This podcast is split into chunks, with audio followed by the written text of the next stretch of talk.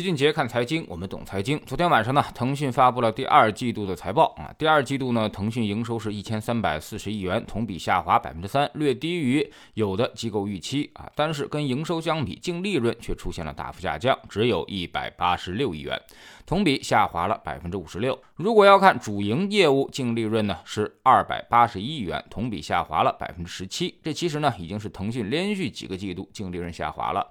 上个季度净利润同比下跌是。百分之二十三，所以要是这么比的话，这个季度还算是净利润同比降幅收窄了。腾讯表示啊，它现在主动退出非核心业务，收紧营销开支啊，削减运营费用，使公司在收入承压的情况下实现盈利环比增长。展望未来，公司将聚焦于提升业务效率，并增加新的收入来源，包括广受欢迎的视频号中推出信息流广告。同时呢，持续通过研发推动创新。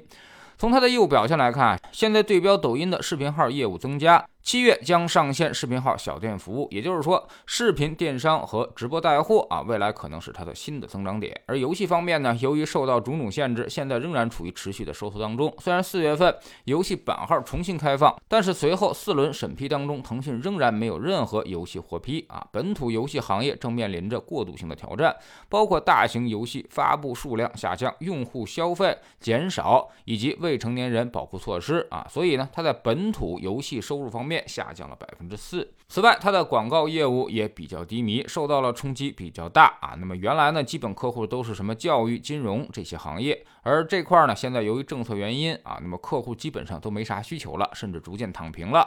所以这块收入下降了百分之十八。这个其实也可以理解，广告行业本身就是周期行业啊，在经济预期不好的情况之下，广告业务肯定会受到各种各样的影响。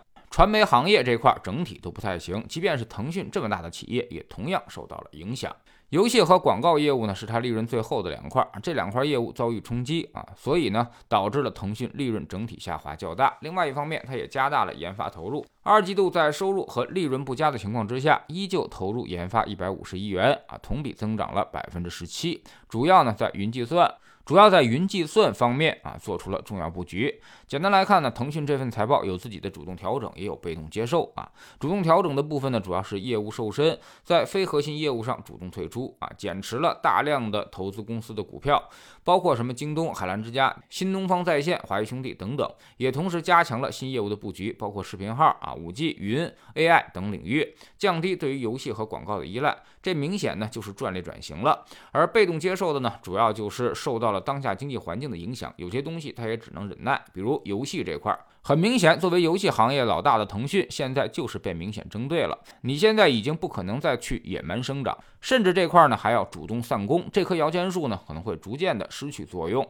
但是可别忘了，腾讯微信用户仍然在持续增长，已经逼近了十三亿用户，社交基本盘十分稳固啊，甚至是牢不可破。通过微信生态环境演化出来的就业岗位达到了四千六百一十八万个，同比增长百分之二十五。它承载着太多的社会就业，所以这块的影响力是巨大的。腾讯有这种流量优势在啊，它就相当于打通了任督二脉。即便是九阳神功不让他练了，他练别的武功也会特别的快。比如视频号、云计算，还有金融商务服务等等。像腾讯会议这种东西啊，现在我们基本上每天都离不开了。那么它未来的商业化潜力就是十分巨大的，跟抖音完全不同。使用腾讯会议的人，无论是消费能力还是品牌认可度，都要明显的高出不少。那么视频号是否会跟腾讯会议有所融合，形成新的商业闭环？其实呢，这是一个巨大的富矿，腾讯呢现在只是还没有去开采而已。老齐在读书圈里啊，很早就给大家讲过了《腾讯传》这本书。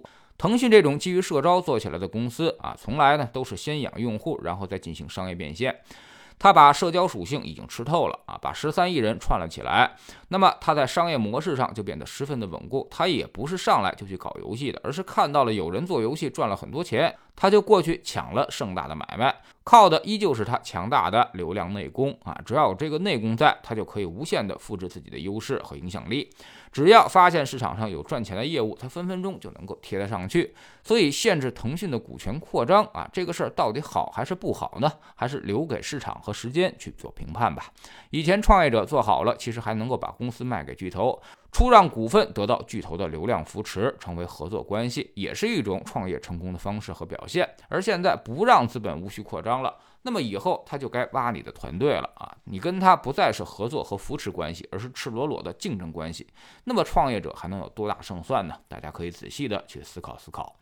在知识星球秦杰的粉丝群里面，虽然呢这种中概互联的公司一直都在下跌，但是老齐呢其实对他们一点都不担心。世界趋势就摆在那儿，互联网的产业趋势也摆在那儿，利润率这么高，又有这么多的流量扶持和生态环境加持啊，它怎么着都能活得很好。我反而担心现在的那些创新创业环境，如果大厂以后不再是自己投资，而是四处挖团队抢生意、抄别人的产品，那么创业就真心不好做了。如果没有资本扶持，那么未来很难再有新的生态环境产生。我们总说投资没风险，没文化才有风险。学点投资的真本事，从下载知识星球找齐俊杰的粉丝群开始。新进来的朋友可以先看《星球置顶三》，我们之前讲过的重要内容和几个风险低但收益很高的资产配置方案都在这里面。在知识星球老齐的读书圈里面啊，我们正在讲自己的新书，就叫做《齐俊杰看财经》。昨天我们讲到了几大估值体系的优点和缺点，没有一套估值体系是适用于所有公司的，不同行业要有不同的估值方法。比如像今天讲的腾讯这种公司，用市盈率去对它进行估值，其实本身意义并不太大。那么它该怎么去估值呢？加入知识星球，找老齐的读书圈，每天十分钟语音，一年为您带来五十本财经类书籍的精读和精讲。之前讲过的二百四十多本书，全都可以在星球读书圈置顶二找到快速链接接，方便您的收听收看。苹果用户请到齐俊杰看财经同名公众号，扫描二维码加入。三天之内不满意，可以在星球 APP 右上角自己全额退款。